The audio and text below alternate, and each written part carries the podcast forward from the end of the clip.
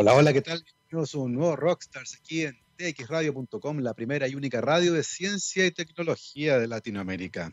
Lunes 28 de diciembre del 2020, queda poco, queda lo último del año, las malas noticias siguen, hoy día se acaba de informar hace poquito rato atrás que murió Armando Manzanero a los 85 años, el pianista, compositor y cantante mexicano estaba afectado por COVID, era que no, eh, y es la última de las víctimas más famosas y conocidas de esta enfermedad que se robó, por supuesto, la pauta del año.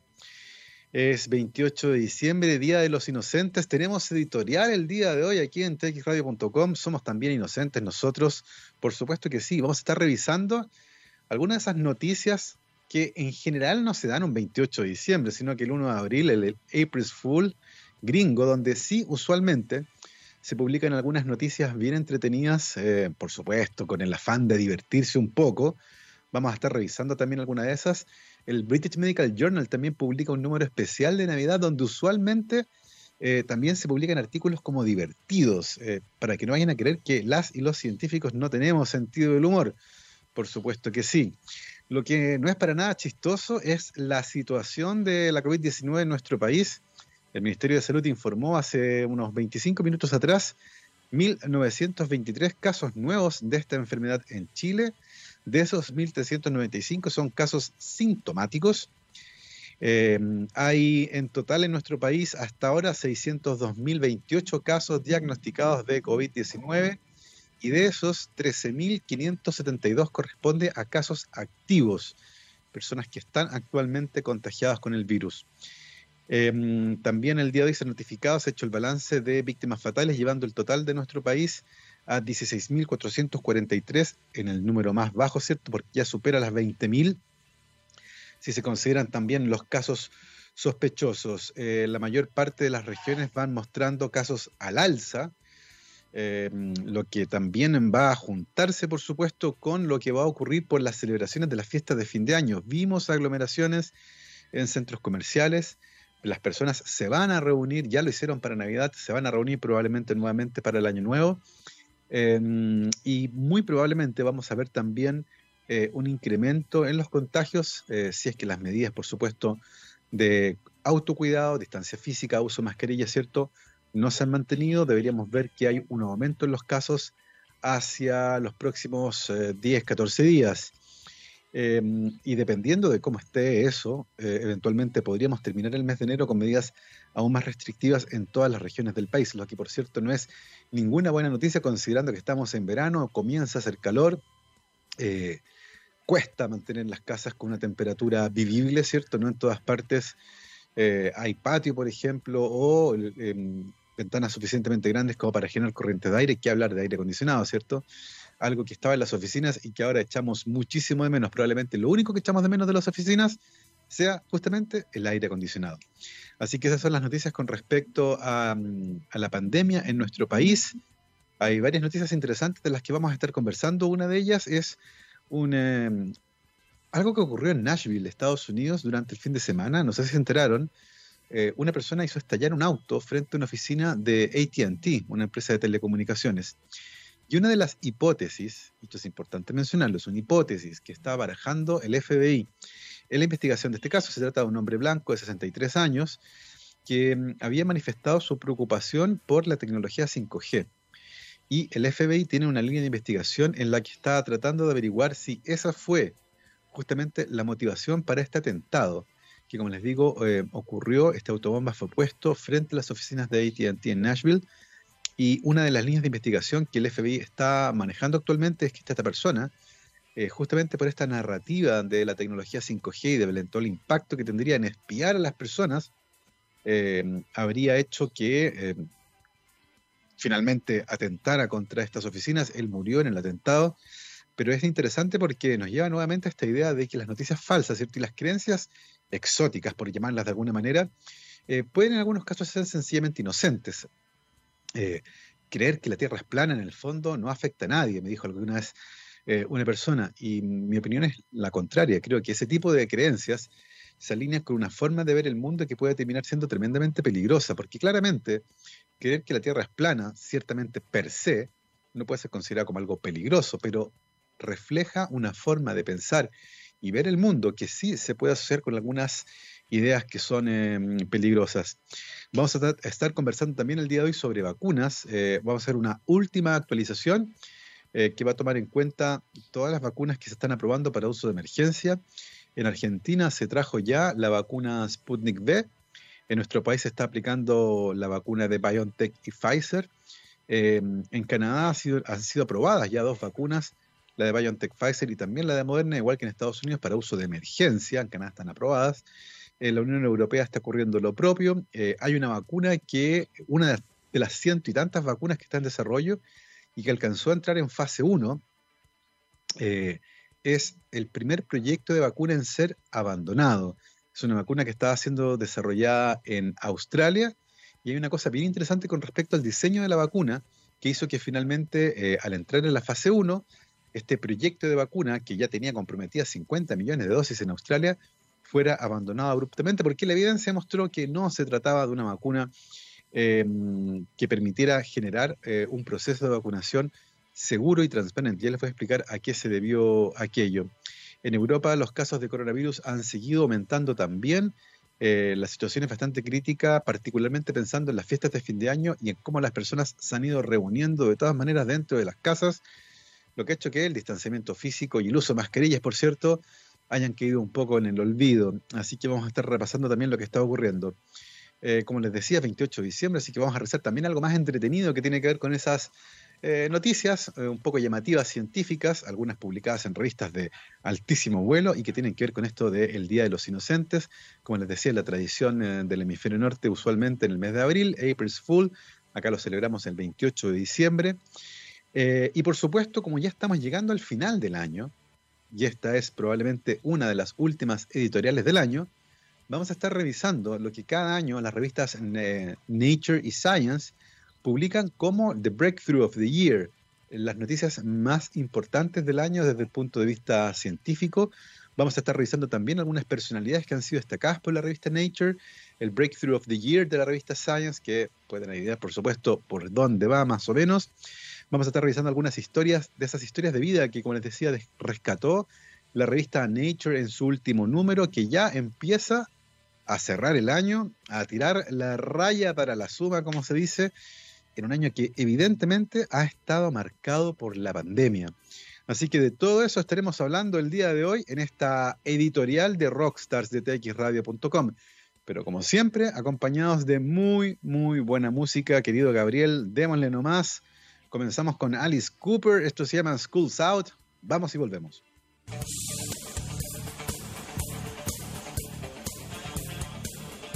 12 con 17, estamos de vuelta aquí en txradio.com, científicamente rockera, lunes 28 de diciembre del 2020. El año se acaba y el año estaba marcado, por supuesto, por la pandemia por coronavirus. Hemos hecho el programa casi por completo, de manera remota cada uno desde su casa, nuestros invitados e invitadas también desde su casa, eh, ciertamente nos ha permitido, por ejemplo, incluir a más personas de regiones, algo que usualmente no hacíamos porque las entrevistas eran en estudio eh, y cuando teníamos a alguien de visita en Santiago, usualmente lo aprovechábamos de llevar al estudio, pero ciertamente la pandemia eh, nos permitió ampliar un poco la parrilla de invitados, por ejemplo, entre las cosas buenas que han ocurrido. pero ciertamente ha sido un año bien tremendo, no solo por la pérdida de vidas humanas, sino que también por el desastre económico que, como siempre, ha golpeado más a los países más pobres y dentro de cada país a la población justamente más pobre también. Em, va a haber un montón de lecciones que sacar con respecto a esto y es interesante recordar un poco cómo estos hechos se fueron desarrollando y lo lento que fue la respuesta inicial. Fíjense ustedes que el 31 de diciembre del 2019, vamos a cumplir un año en unos pocos días más, em, oficiales de salud en Wuhan, en China, reportaron em, un grupo eh, de personas que estaban enfermas con casos bastante misteriosos de algo que fue catalogado como una neumonía de origen desconocido, una neumonía atípica, que estaba afectando a esa altura a 27 personas. Eso fue el 31 de diciembre del 2019, el último día del año. Cuando acá en Occidente, la verdad, estábamos todos en otra, estábamos en los preparativos del año nuevo. El, el 8 de enero, el Wall Street Journal eh, reveló que investigadores chinos habían vinculado a la enfermedad a un nuevo tipo de virus, a un nuevo tipo de coronavirus, y dos días después los científicos pusieron la secuencia de ese nuevo coronavirus disponible para todo el mundo, eso fue el 10 de enero, ¿cierto? Eh, secuencia genética de un virus que ahora es conocido como el SARS-CoV-2. Eh, y en cosa de horas, en cosa de horas, los primeros días de enero del año 2019, este año, comenzó la investigación con respecto a esta enfermedad. Ha sido realmente impresionante. Fíjense ustedes que el 5 de enero, el 5 de enero, la cuenta oficial en Twitter de la Organización Mundial de la Salud, WHO, arroba WHO en Twitter, publicó que las autoridades chinas habían informado a la Organización Mundial de la Salud que habían em, descartado un número de causas ya para el brote de neumonía en la ciudad de Wuhan y se había determinado que el patógeno no era influenza, gripe aviar, adenovirus, SARS o MERS, el SARS del principio, del 2002, y que el trabajo continuaba para identificar a la causa. Y ese mismo día, de hecho en respuesta a ese tuit, el 5 de enero de este año, la cuenta oficial de la OMS tuiteaba, las autoridades chinas han actualizado los casos de neumonía de origen desconocido en Wuhan y son ahora 59 los casos que se informan y de esos 7 corresponden a casos graves. Eh, la primera persona en caer enferma de esta enfermedad nueva, eh, de manera retrospectiva, fue identificada el día 12 de diciembre y el caso más reciente el 29 de diciembre. Las investigaciones continúan para identificar a los agentes causales, más casos y eventualmente los contactos de esta persona. Fíjense que ese tweet, el último que les acabo de leer, tuvo, que fue publicado a las 12 del día con 38 minutos, o sea, a mediodía acá en la tarde ya en, eh, en Chile, el 5 de enero del 2020, tuvo apenas 130 retweets. Eso, y esa, y esa captura de pantalla es de hace poquito. Eh, o sea, la verdad, las primeras informaciones con respecto a este brote epidémico no causaron gran eh, conmoción. El primer tweet que les leí tenía 481 tweets y eso es eh, sumando los tweets acumulados de todo el año. uno podría ir al historial del tweet. Yo me acuerdo que en algún momento lo hice y no tuvo más de 60 o 80 retweets en aquel momento. y por lo tanto, claro, acá en este lado del mundo, comenzando el año, los incendios en Australia, el bombardeo de Estados Unidos en Afganistán, ¿se acuerdan que el año partió bien convulsionado? La verdad es que no le prestamos mucha atención a, esto. Eh, y hay una historia, probablemente una de las más interesantes, y que tiene que ver justamente con lo que ocurrió durante los primeros días de la pandemia. Eh, y vamos a ir conociendo algunas de estas figuras relevantes del año, y, el día de hoy me gustaría hablar de una de ellas, que es el doctor Shang Yongshen, eh, que es un investigador de virus que fue el eh, científico responsable del equipo que secuenció y puso a disposición del mundo la secuencia genética de este coronavirus. Es una historia sumamente interesante, eh, la, de, la de este investigador, que ya había participado en la investigación del SARS, el síndrome respiratorio agudo grave, esta enfermedad que había aparecido en la ciudad china de Cantón en el año 2002 y que se extendió hasta el año 2004. Ese brote epidémico dejó 8.000 casos y 755 muertos, una enfermedad bastante grave, con una tasa de letalidad cercana a la del 10%. Eh, Fíjense que la historia de este, de este señor, eh, Shang Zhongzhen, mi chino anda por ahí nomás, así que les aviso al tiro que no se confíen de mi pronunciación, fue el primero que liberó la información genética de este coronavirus. Em, lo interesante fue que el laboratorio de Shang Em, en, la Clínica de Salud Pública de Shanghái, recibió la primera muestra del patógeno el 3 de enero de este año. El 3 de enero. Em, desde un paciente que estaba enfermo en Wuhan y ellos recibieron en Shanghái la muestra el 3 de enero y dijeron, ¿sabe qué? Ahí tiene que haber algún virus, identifíquelo y secuéncielo. Y eso fue lo que hicieron ellos. Eh, el mismo día se pusieron a trabajar y recibieron además una orden, el mismo 3 de enero, una orden del gobierno chino que prohibía informar cualquier aspecto importante con respecto a este virus. O sea, no se podía soltar la información. Le dijeron, investigue, pero queda estrictamente prohibido que usted informe lo que está haciendo. Eso fue el 3 de enero. Inmediatamente se pusieron a trabajar y 40 mm, horas después, a las 2 de la mañana, el 5 de enero, o sea, fue realmente un trabajo frenético. Recibieron la muestra y se pusieron a trabajar y sin pausa. A las 2 de la mañana del día 5 de enero, uno de los miembros del equipo, llamado Chen Jaimei, llamó a su jefe, a Shang, para decirle que había identificado al agente causante que venía en esa muestra que le habían invitado desde Wuhan eh, y que la secuencia genética se parecía mucho a la del SARS, pero no era SARS. Era otro virus, probablemente un coronavirus muy, muy parecido, pero era otro virus nuevo, distinto al SARS del 2002.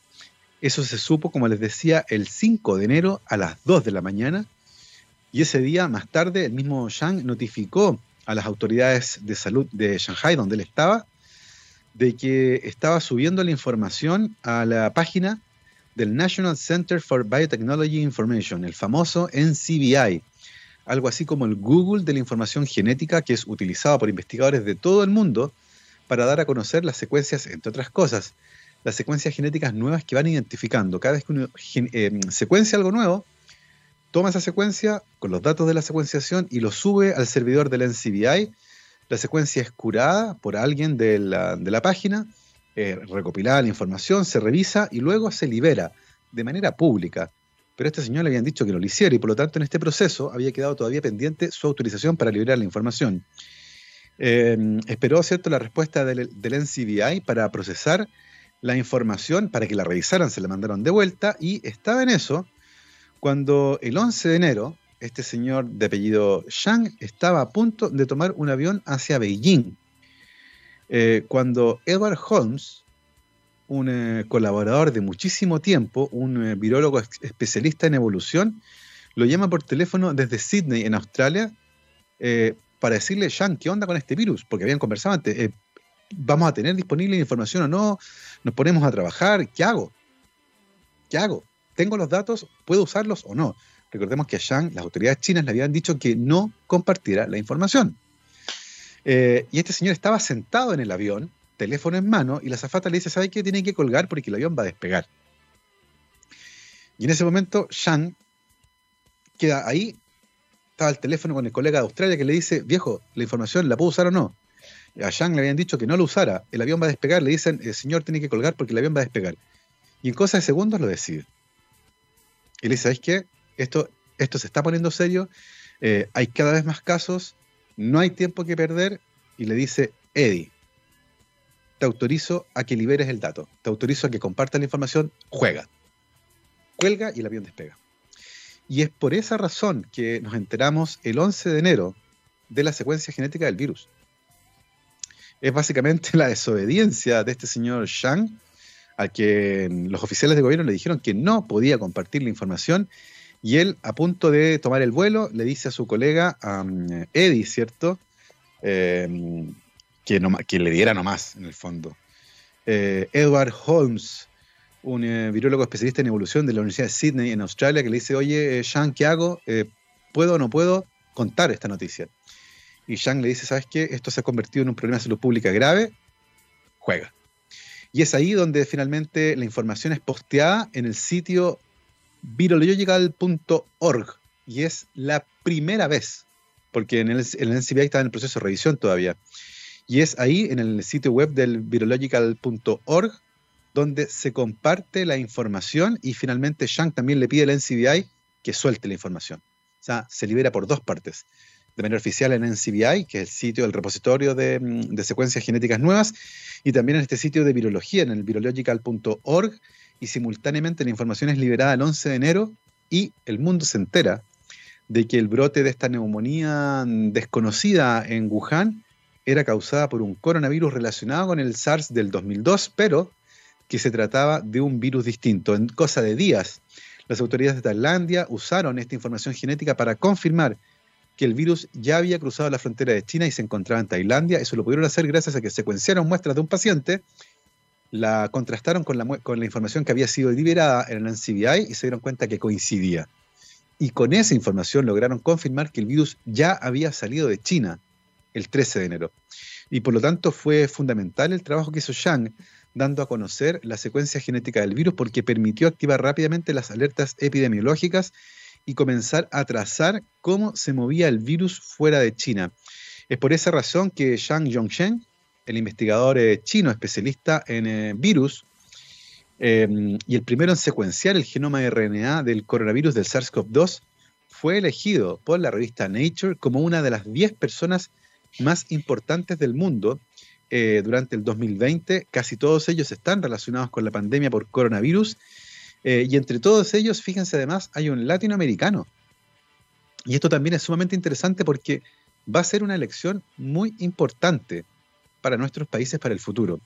Resulta que entre los 10 personajes más importantes del año está el virólogo Gonzalo Moratorio, un virólogo uruguayo eh, que fue formado en virología, que hace un par de años atrás había comenzado con su propio laboratorio, el Instituto Pasteur, en Montevideo, y que rápidamente, junto con sus colegas, se dieron cuenta de lo grave de la situación global que iba a ser eh, em, el coronavirus y diseñaron un test de detección rápido de coronavirus, el que comenzaron a aplicar en masa en Uruguay.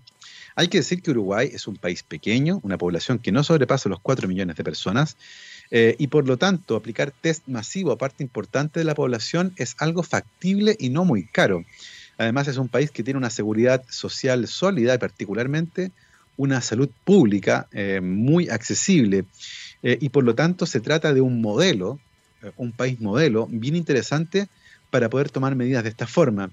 Así como así fue como Gonzalo Moratorio encabezó un poco esta cruzada para tratar de mantener la pandemia por coronavirus bajo control en Uruguay y la verdad es que ha sido tremendamente exitoso. Si en Chile, con una población de menos de 20 millones de personas, han muerto 20.000 personas, en Uruguay, con una población de 4 millones de personas, han muerto 87.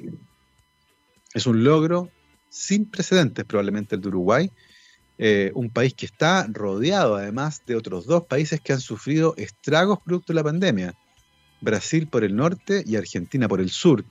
Y sin embargo, Uruguay se las ha arreglado con un sistema de testeo y trazabilidad ejemplar, de la mano, ¿cierto?, de que se trata de un país pequeño, pero, pero eso no quita del tremendo trabajo que, se ha hecho. Y como les decía, Nature destaca eh, como parte de ese trabajo al virólogo uruguayo Gonzalo Moratorio, que ha sido uno de los responsables de mantener estos muy buenos números, conectando la ciencia fundamental que ocurre en los laboratorios con la toma de decisiones en Uruguay. Gonzalo fue formado en París, terminó su postdoc el año 2018 y ahí volvió al Instituto Pasteur en Montevideo a hacer em, investigación en virología.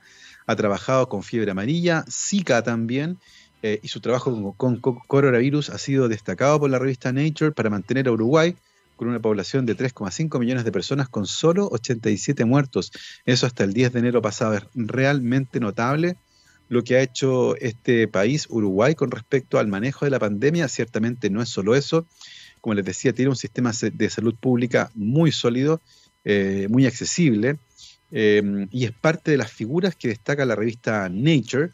Eh, también destaca la figura de Li Yuan, una epidemióloga china y que fue la arquitecta del lockdown que hubo en Wuhan. Recordemos que Wuhan fue una ciudad que experimentó un lockdown de 74 días. Fue una cuarentena tremendamente estricta, brutal si uno quiere.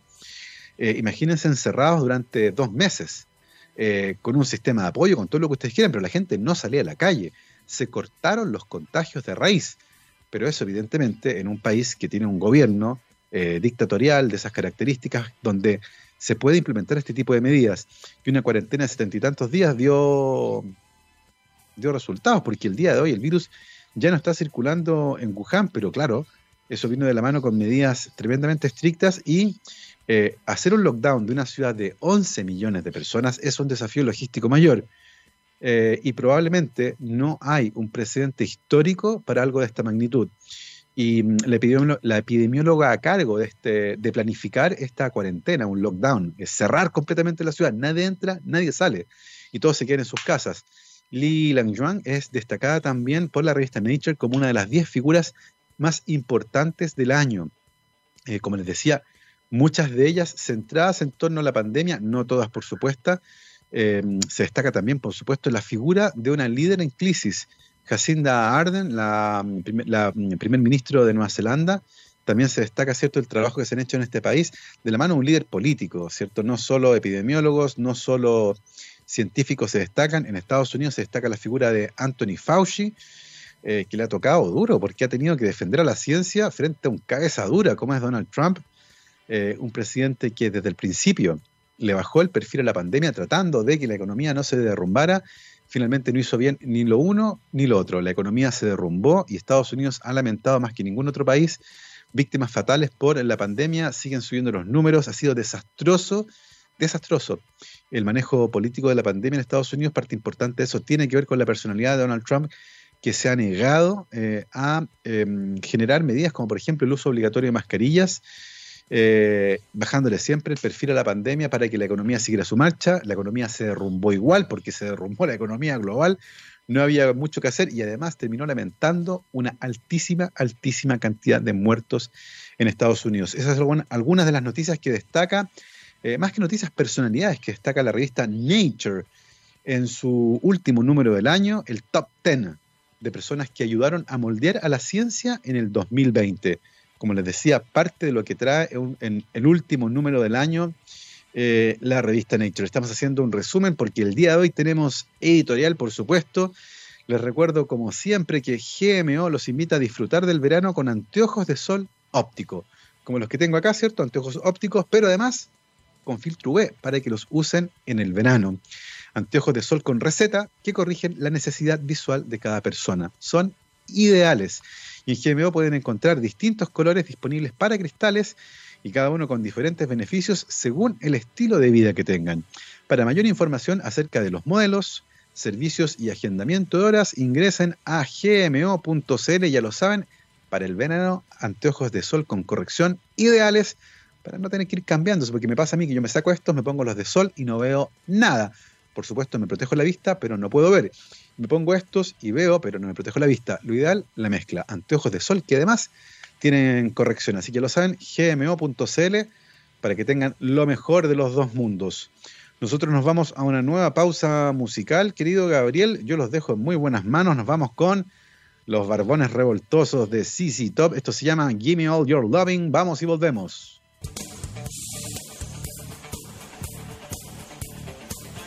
12 con 41, estamos de vuelta aquí en Rockstars de txradio.com el día de hoy con editorial 28 de diciembre del 2020. Se nos va el año y todos esperando una vacuna, ¿cierto? Esa ha sido el ansia, eh, la esperanza está puesta ahí. Y ciertamente para la revista científica Science, que todos los años hace un listado con las cosas más relevantes que han pasado desde el punto de vista científico, y luego entrega el número uno, que es el famoso Breakthrough of the Year, el gran logro del año. Y este año, sin lugar a dudas, el Breakthrough of the Year fue el desarrollo de una vacuna segura y efectiva en menos de un año para un virus nuevo. Es realmente impresionante, realmente impresionante. El día de hoy uno puede ver todas las vacunas que están en desarrollo, y esto de manera gratuita, en el sitio del periódico estadounidense The New York Times. Y ahí tienen una, una página que se llama Coronavirus Vaccine Tracker. Eh, en una página que está llevada mm, de manera muy profesional por Carl Zimmer, que es periodista científico del New York Times, además de Jonathan Corum y Sui Li Wei. Eh, el último update es del día de ayer, 27 de diciembre del 2020. La tienen, pero así afiladísima esta página. Y muestra todas, todas, todas las vacunas que están en desarrollo en el mundo.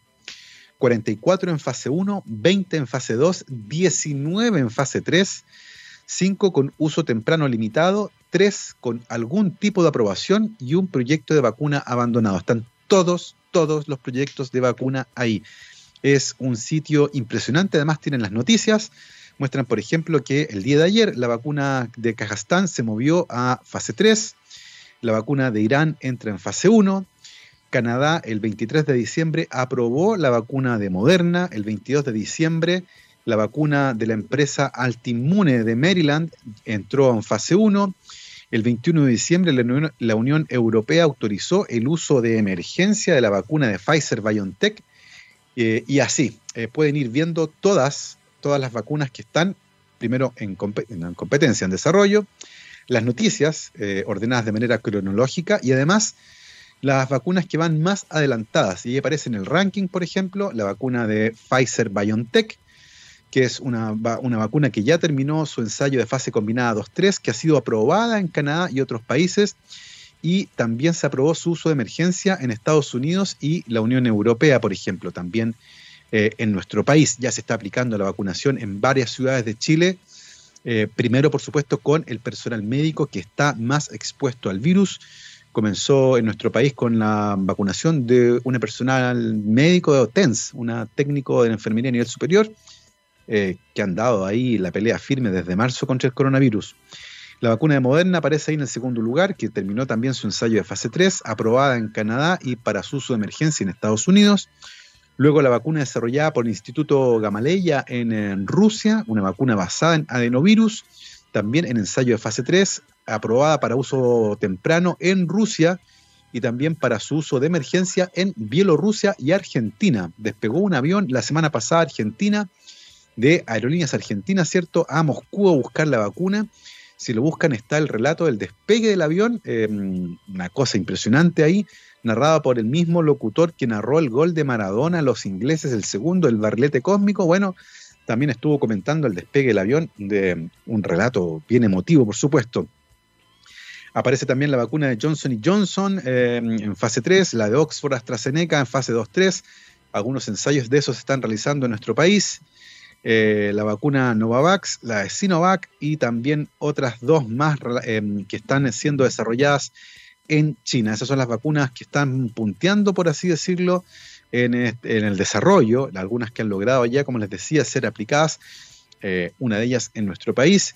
Como les decía, este proceso va viento en popa, vamos bien con las vacunas, pero falta mucho. De hecho, durante el fin de semana se dio a conocer una entrevista que le hicieron a Katalin Caricó, que es la bioquímica húngara, que fue la que tuvo la idea del concepto de la vacuna de BioNTech. Eh, recordemos que la vacuna Pfizer-BioNTech fue desarrollada conceptualmente por BioNTech, que es una empresa de biotecnología alemana, que compró la licencia de un concepto desarrollado en Estados Unidos por Katalin Caricó mientras trabajaba en la Universidad de Pensilvania.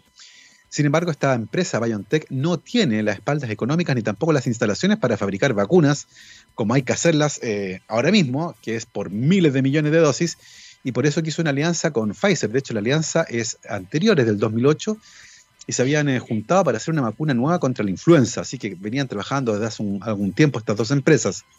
Eh, y por eso que hablamos de la vacuna Pfizer-BioNTech. La idea, el concepto es de BioNTech, que licenció la tecnología a la Universidad de Pensilvania, donde trabajaba Catalina Caricó cuando desarrolló esta idea. Y ella menciona que cree que muy probablemente gracias a la fabricación de estas vacunas en gran escala, muy probablemente en el hemisferio norte podrían estar retomando algo de la normalidad con la llegada del verano, o sea, julio del próximo año. Faltan todavía largos siete meses para aquello. Y para nosotros, que estamos en el fin del mundo, donde las vacunas no van a llegar de manera masiva, sino hasta bien entrado el próximo año, el camino sigue siendo un poco largo. Así que la recomendación que hacemos desde este programa, y desde esta radio, la radio de la ciencia y el rock, es que se tienen que seguir cuidando. El uso de mascarillas y la distancia física es algo que nos va a acompañar por parte importante del próximo año. Así que gente, a no relajar. La vacuna llegó a Chile, pero llegaron pocas y son principalmente para el personal de salud. Para nosotros, gente común y corriente, la vacuna va a tomar todavía un buen tiempo. Así que cuidarse es la norma. Como les decía, hay varias vacunas que están todavía en fase de desarrollo. Muy probablemente vamos a tener en Chile aprobadas dos o tres vacunas eh, a la de Pfizer BioNTech. Muy probablemente se va a sumar la de Moderna y muy probablemente también la de AstraZeneca y la de Sinovac. O sea, es muy probable que durante el próximo año tengamos mínimo dos hasta cuatro vacunas distintas en nuestro país. Em, así que ya lo saben, pero va a ser lento de todas maneras, va a ser sumamente lento. Y para la gente que no trabaja en servicios de salud, que no son em, personas de la tercera edad, que no tienen enfermedades crónicas, que en el fondo no tienen ningún, eh, ninguna razón, ¿cierto?, para optar a ser los primeros por vacunarse, va a tomar tiempo todavía y por lo tanto para nosotros seguir cuidándonos va a ser algo fundamental. Así que por favor, a no descuidarse. Vamos a ir a la última pausa musical de esta editorial del día de hoy, antes de volver con lo más refrescante, ¿cierto? Algunas noticias relacionadas con el Día de los Inocentes artículos científicos interesantes, divertidos, que muestran que las y los científicos también tenemos, por supuesto, eh, humor a flor de piel. Vamos a ir a escuchar ahora a los Ramones. Esto se llama She Talks to Rainbows. Vamos y volvemos. 12 con 51 nos acompaña como siempre la Universidad de docencia, investigación y vinculación con el medio desde el sur austral de Chile. Para más información visiten su página www.uaicen.cl y además cada semana iremos conociendo historias de investigación en el extremo sur de Chile de la mano de sus investigadoras e investigadores y hemos tenido unas conversaciones realmente interesantes, donde además se nota un sello de investigación y vinculación con el medio muy potente, particularmente teniendo en cuenta la territorialidad de esta universidad. Así que denle una vuelta a la página y vayan también, por supuesto, a revisar esas entrevistas que han sido los días jueves. Eh, han estado buenísimas, la verdad. Así que un placer siempre conversar con nuestros amigos de la Universidad de Aysén. Lunes 28 de diciembre les contaba yo aquí en este lado del mundo el Día de los Inocentes, pero en el resto, del, resto del mundo se celebra usualmente una fecha similar en abril, el April's Fool. Y ahí, ciertamente, también los científicos y las científicas muestran este lado un poco más divertido, eh, con algunas investigaciones que son francamente interesantes. Eh, solo para que hagan una revisión y se den cuenta de lo, de lo que les contaba.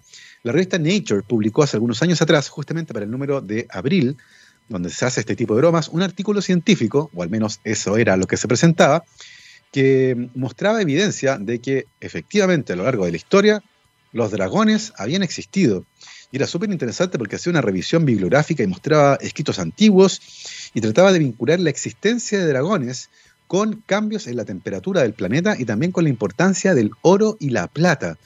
Era un estudio fascinante que mezclaba zoología con antropología y con cambio climático eh, y por supuesto que entre sus referencias tenía libros como Criaturas Fantásticas y dónde encontrarlos. Y uno se da cuenta claramente ahí que era un estudio de broma.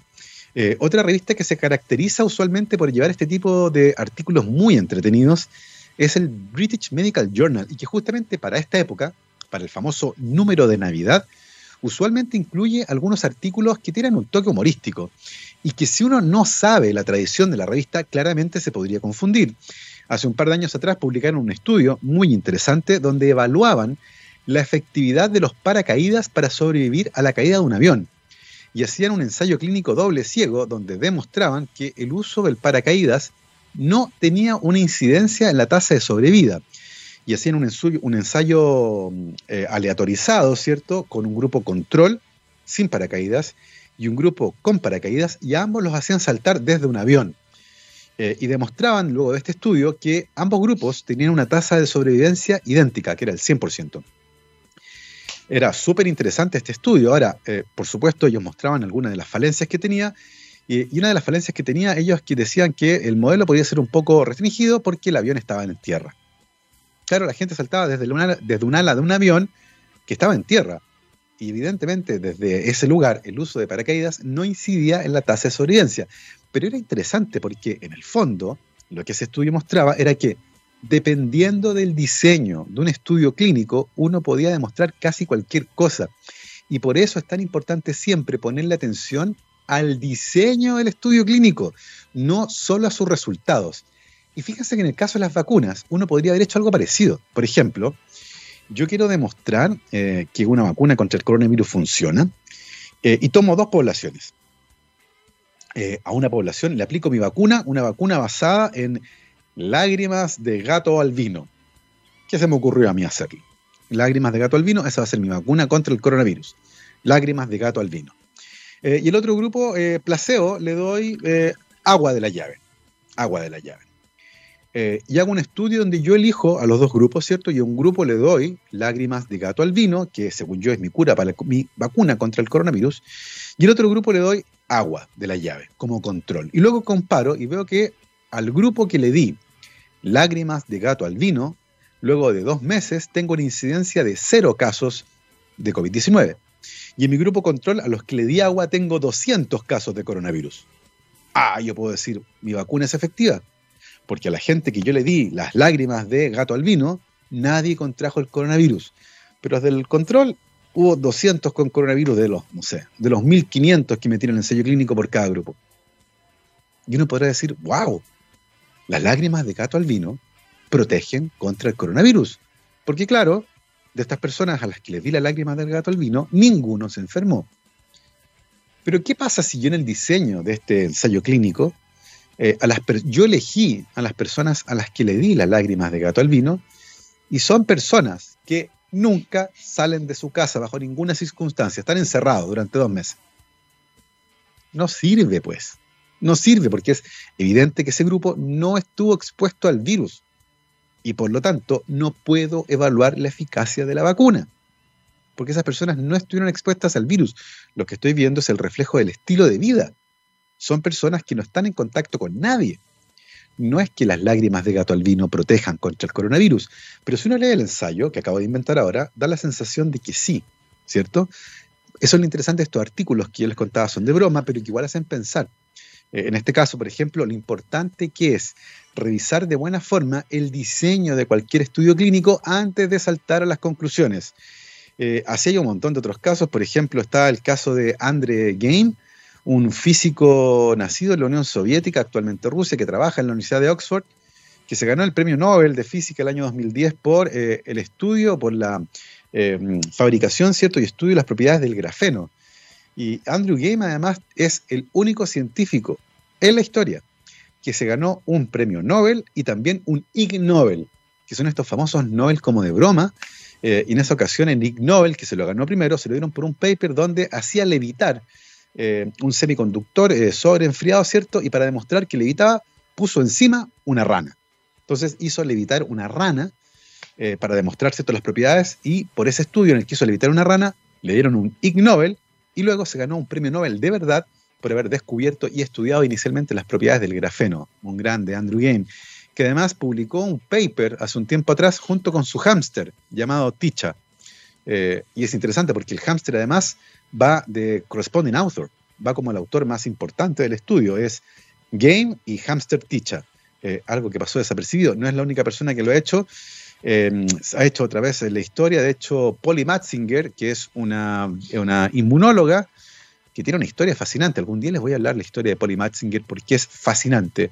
Eh, fue música en una banda de jazz, conejita Playboy, carpintera, paseadora de perros y además experta en inmunología que formuló una de las hipótesis más revolucionarias con respecto a cómo funciona el, sistema inmune y ella tiene un paper que hizo con su perro, un afgano, con Galadriel, eh, porque le dio lata a escribir un paper ella sola y escribirlo en primera persona. Yo hice esto, entonces para usar la primera persona plural, ¿cierto? El nosotros incluyó como autor a su perro. Bueno, una de las tantas cosas divertidas que uno puede encontrar hurgueteando en la literatura científica. Son las 12.59 y hemos llegado al final de esta editorial en Rockstars aquí en txradio.com. Hemos hecho, hemos hecho el día de un paseo por casi todo lo que uno puede conversar de ciencia. Así que lo dejamos hasta aquí, pues. Nos vamos, querido Gabriel, como siempre, con muy buena música. Yo los dejo en muy buenas manos en el All You Need Is Rock el día de hoy de txradio.com. Nos vamos con una banda de aquellas, ¿cierto? De las clásicas de la historia del rock. Nos vamos con The Kings y nos vamos con un clásico, You Really Got Me. Hasta mañana, que esté muy bien. Chao, chao.